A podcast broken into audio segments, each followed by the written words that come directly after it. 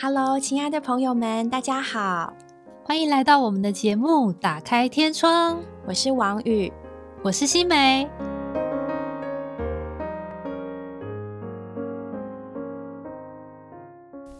Hello，亲爱的朋友们，又见面了。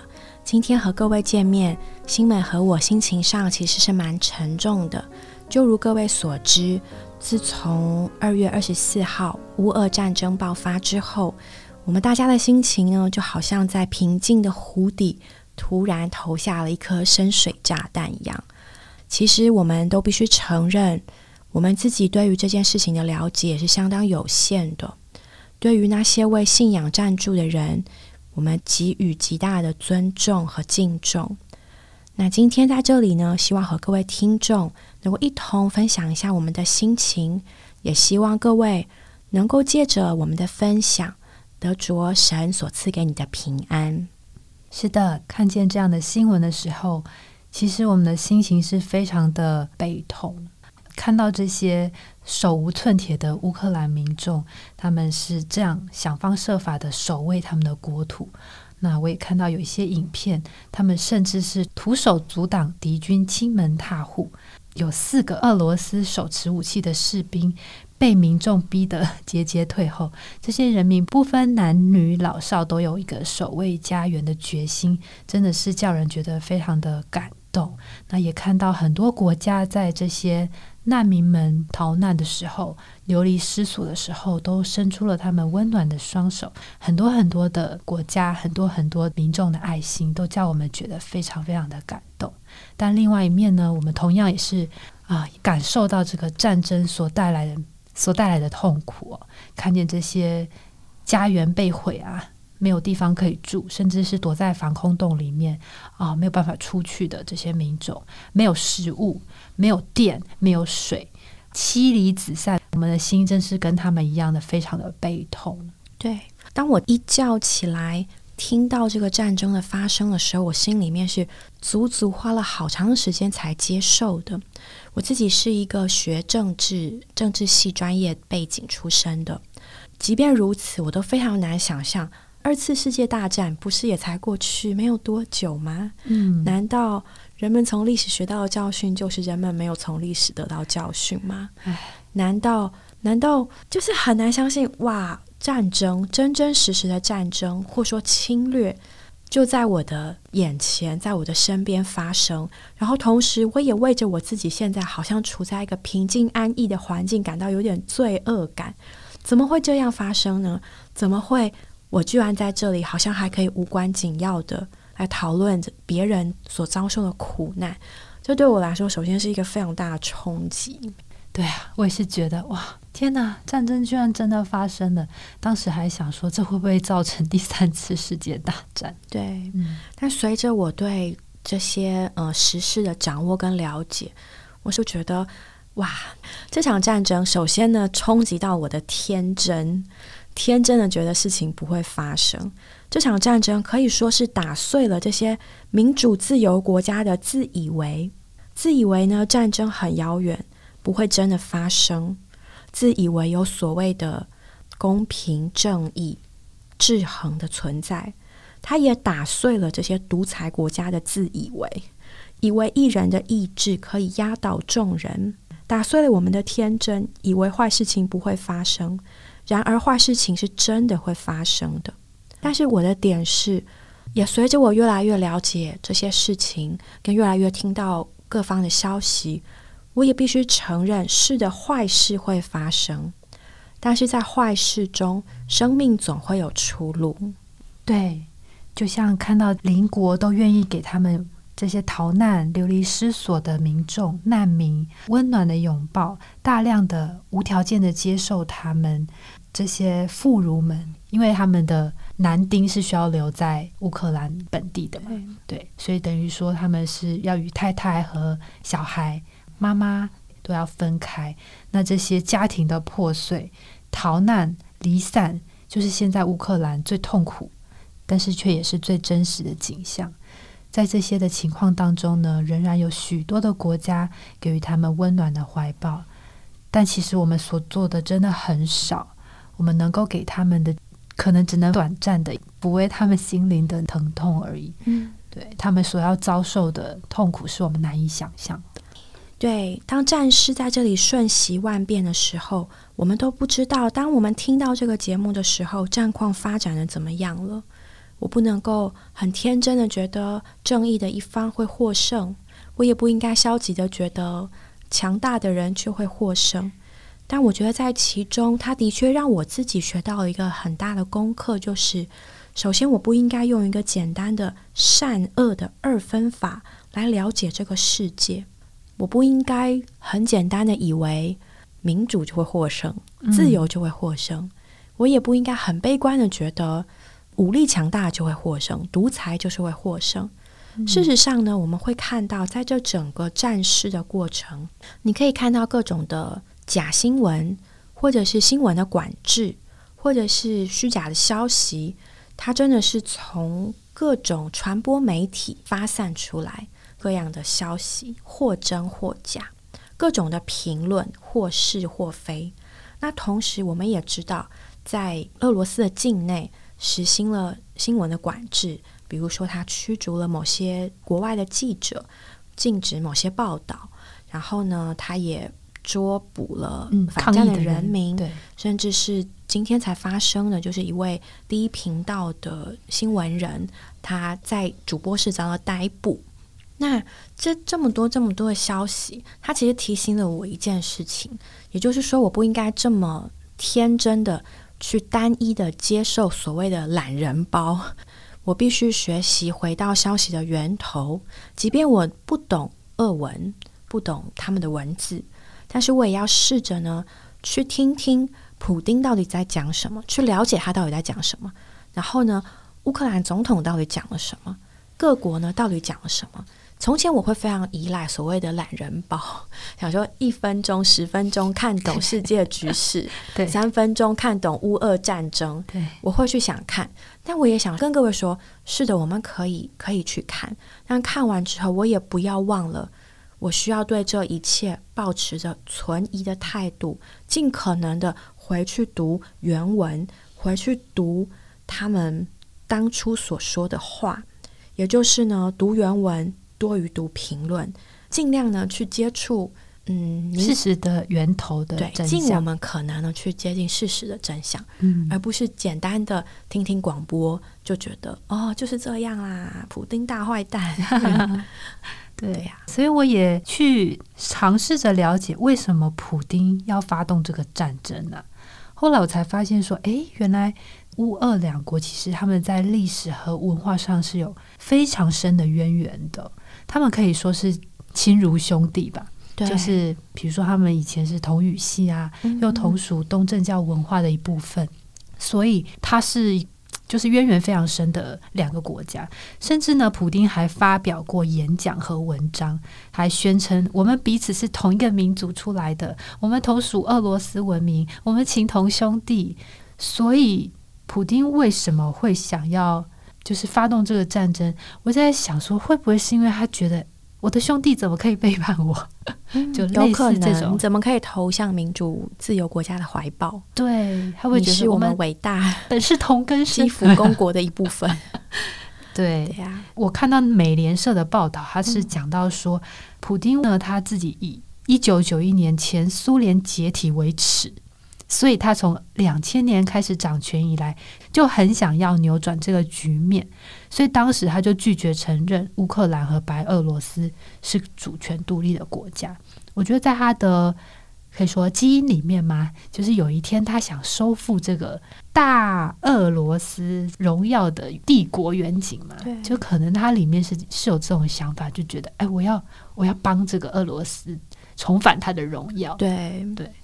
事实上呢，乌俄两国他们其实一直是非常往来密切的，包括很多乌东人民都是以俄语为母语，对，还有很多的通婚嘛，很普遍，很普遍。很多人在两国其实都有很多的亲朋好友，所以发生这件事情，其实对他们两国的人民来说都是非常伤痛的，非常难过，非常痛苦的。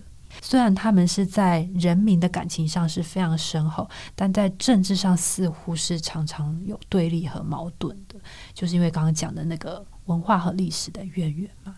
所以，哎，我自己可以去想象说，哦，为什么普丁要这样残忍的发动这个战争？对，当我们这样想的时候，就会发现这个世界远远不是我们所以为的善恶二分那么简单。我不能用这么简单，其实是粗糙而粗暴的方法来了解这个世界。因为我如果这样了解世界的话，我就会觉得，嗯，普丁是坏蛋，然后乌克兰人好可怜哦，然后一个是英雄，一个是大坏蛋。对，那其实我就陷入另外一个迷思的里面，也会让。嗯，思想跟思想之间越来越难沟通，就好像呢，一方他觉得我们本是同根生，我们要共荣共存，那另一方觉得你这是在迫害。对，但是如果不彼此了解，反而粗暴的二分的话，那中间的那个决裂就会越来越大，那个鸿沟就越来越深，那以至于到最后没有办法沟通。那我觉得我们今天完全不是在那里赞成任何的战争。或是任何的帝国荣耀，嗯，但也不是呢，好像只是要高举所谓的 西方民主主义，对，就是我最对，你们 我的我的制度最好，民主制度当然非常多缺点啊。对，重点不是谁对谁错，重点是我觉得我们今天所有的人生而为人，我们对和我们不同的人，应当有足够的尊重跟了解，也要有足够的沟通跟往来。反之，我如果像之前这样那么天真的话，可能这一切就只会割裂的越来越严重。是的，这是一个非常好的观点。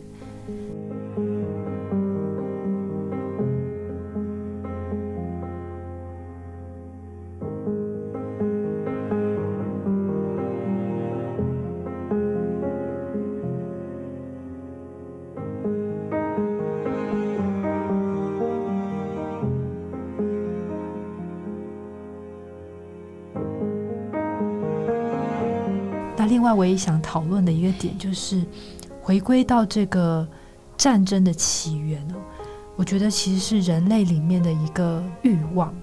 战争显示出人性深层的欲望与现实，也逼得我们去正视人性里面的恶。这次乌俄战争有其复杂的因果，然而强国入侵弱国，试图以武力屈服对方，或许有其理由，却没有办法掩盖背后存在的欲望。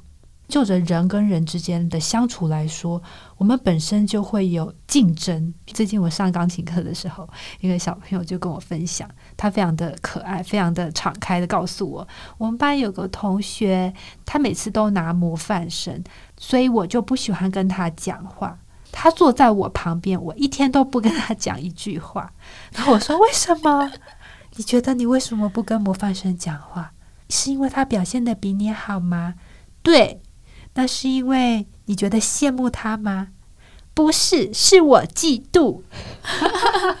小孩子很诚实，他好诚实，他讲说他嫉妒。如果我们也能够这么诚实的坦诚我们的感受就好了，对不对？对，所以你看，连小孩里面都会有那个嫉妒，所以他会看到别人比我自己更好的时候，他会眼红，他会觉得不舒服的感觉嘛。孩子都是这样，何况是成人，何况是我们大人，何况是。公司与公司，何况是民族与民族、国与国，人里面的天性或说本性，就会造成外面的许多的纷争啊、记恨啊、恼怒啊、嫉妒啊、争竞啊，这就是人类所交织的一幅蛮可怜的图画。我觉得战争也是这样，也许他是出自于普丁他的一己之私，他觉得想要扬名立万，对对对，但是他。这样一点点的私欲，就会造成了整个全世界大乱不只是两国之间的战争而已，是整个全世界的大乱。所以我想要讨论的一件事，就是人里面的那个恶的问题。不得不承认，我们人真的是有恶的。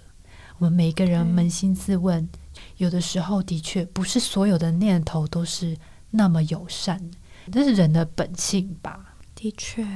然后在圣经里面有也也有讲到这个兄弟，嗯，乌克兰和俄罗斯其实就蛮像兄弟的。对，我就特别去找了圣经第一场兄弟之争是什么时候？诶，听众们，你们知道是什么时候吗？其实就在创世纪第四章里面就讲到了两个人，这两个人是亚当和夏娃的孩子，哥哥叫做该隐，弟弟叫做亚伯。他们两个从事的工作不太一样。亚伯呢是牧羊的，弟弟是牧羊，哥哥该隐是耕地的。在这里要跟大家说一下，其实当时的人是不吃肉的，所以亚伯牧羊他是没有办法自给自足。他不吃羊，对，但他牧羊，对。那该隐就是很聪明嘛，他就耕地啊，反正我耕地我就可以自足，对，没错，也是蛮务实的哈。是，结果有一天呢，该隐就从他的地里拿了出产要献给耶和华神。亚伯呢，他也从他羊群中投生的，从羊的脂油拿上好的供物来献上。耶和华神他看中了亚伯，就是弟弟和他的供物，只是看不中该隐和他的供物。在这里，请听哦，哥哥就大大的发怒，他嫉妒，没错，因为神看中了弟弟的供物，结果他就嫉妒，他就垂下脸来，生气。然后耶和华神就对哥哥说：“你为什么发怒啊，该隐？你为什么垂下你的脸来？你如果做得好，岂不扬起脸来吗？”当神对该隐讲完之后，该隐就做了第二件事情。他对着他的弟弟亚伯说：“我们一起去田里吧。”然后他们两个在田里的时候，该隐就起来打他的弟弟，然后把他杀了。啊，这是圣经中的第一次的杀人事件吧？对，这个杀人事件就起源于兄弟之间，对，而且是起源于哥哥的嫉妒，嫉妒。就在人的里面埋下了一个杀人的种子，这是多么的可怕！该隐因着嫉妒所激起的怒气，亲手杀了他的弟弟。这个杀人事件啊，其实我们把它扩大来看，看到今天的也许是时事啊，就可以发现，其实，在人类中间，我们这些争竞啊，我们里面的邪恶的情绪是会杀人的耶。可能我们不是真的动手，但是我们有可能是从说话上杀了人。我们可能是对人的批评、批判杀了人，甚至呢，大到一个总统，他可以下达一个指令，他就杀了许多人。对，这其实根源都是出自于那个人里面的恶，人里面的罪性。在圣经的雅各书四章一到二节，这里有一段经节，他说。你们中间的征战是从哪里来的？斗殴是从哪里来的？岂不是从你们肢体中交战的私欲来的吗？你们纵任贪欲，仍无所有；你们杀害、嫉妒，也不能得。你们就斗殴征战。我们的征战，我们的争竞，我们的嫉妒，我们跟人消极的互动，其实都是从我们肢体中这个私欲来的。想想看，我们在跟人的相处当中，就像我刚刚举的例子啊，就连一个小朋友，他都可以因为嫉妒别人，他显出来的就是我不跟他讲话，不跟他当朋友。那你可能在公司里面跟你的同事，可能就因为一些上司的赏识啊，你就会做出一些因着私欲而来的一些手段。好，也许就是。说人家一点不好的话，就可以重伤那个人，或是损害那个人的名誉，或是造成他与别人的不和谐，然后甚至是更多更多的事情。对，所以我们不仅一面觉得哇，为这个大环境感到非常的沉痛，其实我们也应该担心我们心里面的小宇宙，我们自己就是一个这样的人。当我们在批评挞伐普京的时候，其实我们自己。也不得不承认，我们有可能也是这样的人哦。的确，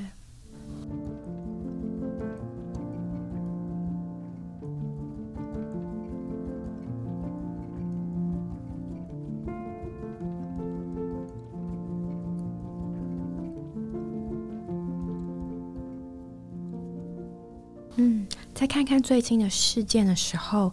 嗯，有一次我无意间看到一位作者，他的笔名叫不朽。他在他的著作《月亮是夜晚唯一的光芒》，它里面有两句话让我非常的喜欢。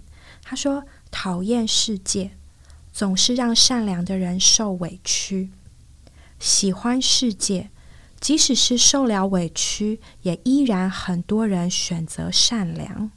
我觉得，想想现在的情形，我们来看看，比如说，我们看到这些伸出援手的人们，其实你知道吗？台湾人民的这个捐款数量其实蛮惊人的，嗯，据说到目前已经破六亿台币了。哇，那各种善良的人们在附近的国家，嗯，教会中间各种的团体。然后，甚至就是你我，也许你就是其中一个捐款的人。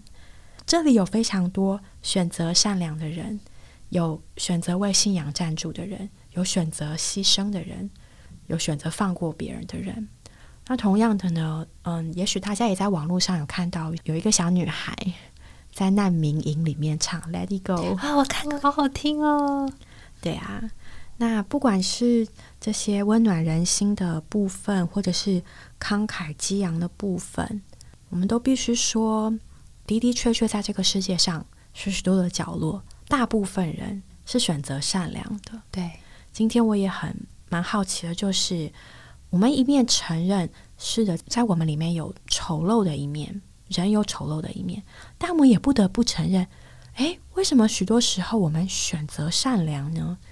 那我们选择善良是什么东西？让我们里面有这个光明的部分。嗯，我想到一个经节，在提多书三章三到七节，他讲到说，我们从前也是无知、悖逆、受迷惑的，给各样的私欲和厌乐做奴仆，将生命时光耗费于恶毒和嫉妒，是可恨的，又是彼此相恨。然后呢，下一句他又说。然而，当我们救主神的恩慈和他对人的爱显现的时候，他便救了我们。这不是本于我们所成就的义行，乃是照着他的怜悯，借着重生的洗涤和圣灵的更新。读到这句话的时候，我真的觉得，哇，我们里面是有一个恶，但却是又有一个善，这两者是同时存在的。虽然我们好像曾经是有恶毒、有记恨，也是可恨的，但是啊，在我们里面还有一个神赐给我们的生命。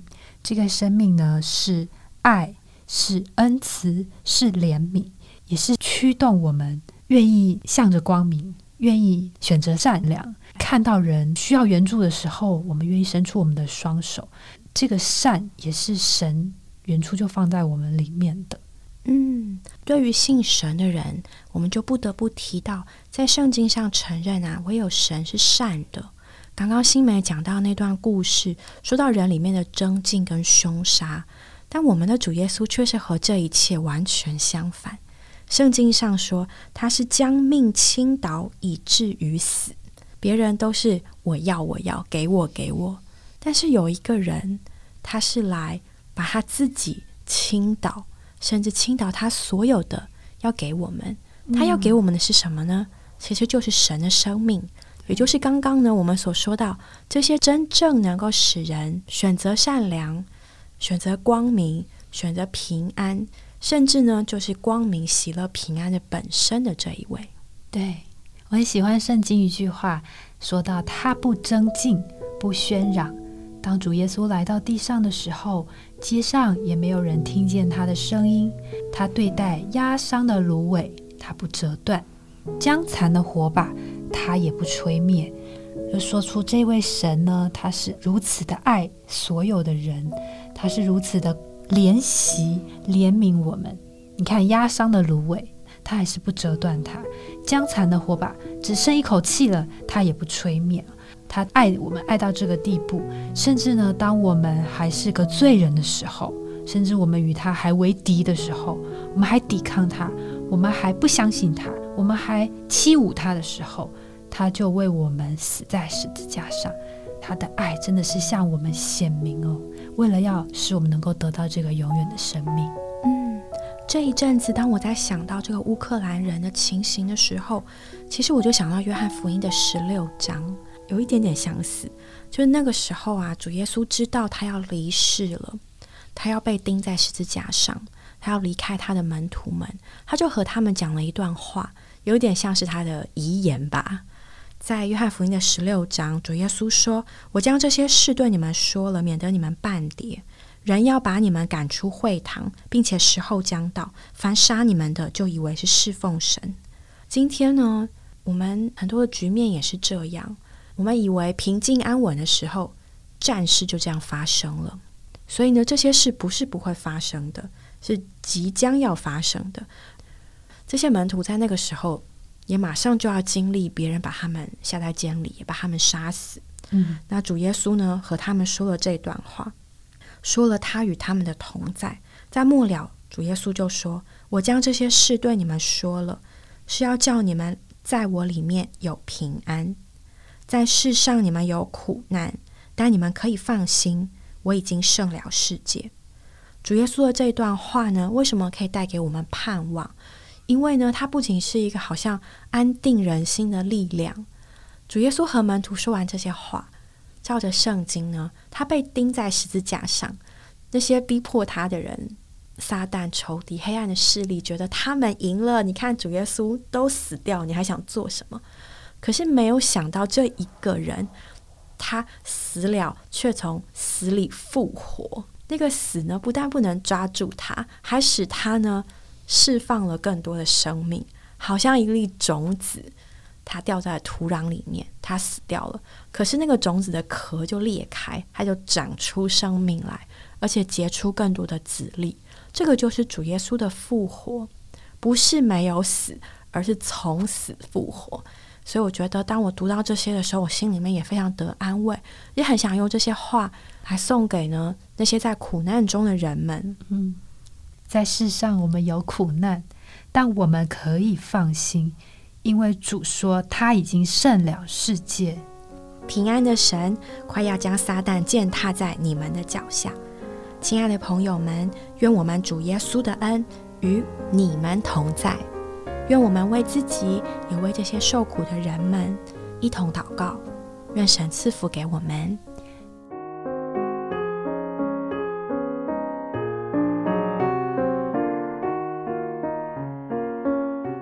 我们今天的节目就到这里结束了，谢谢各位的收听。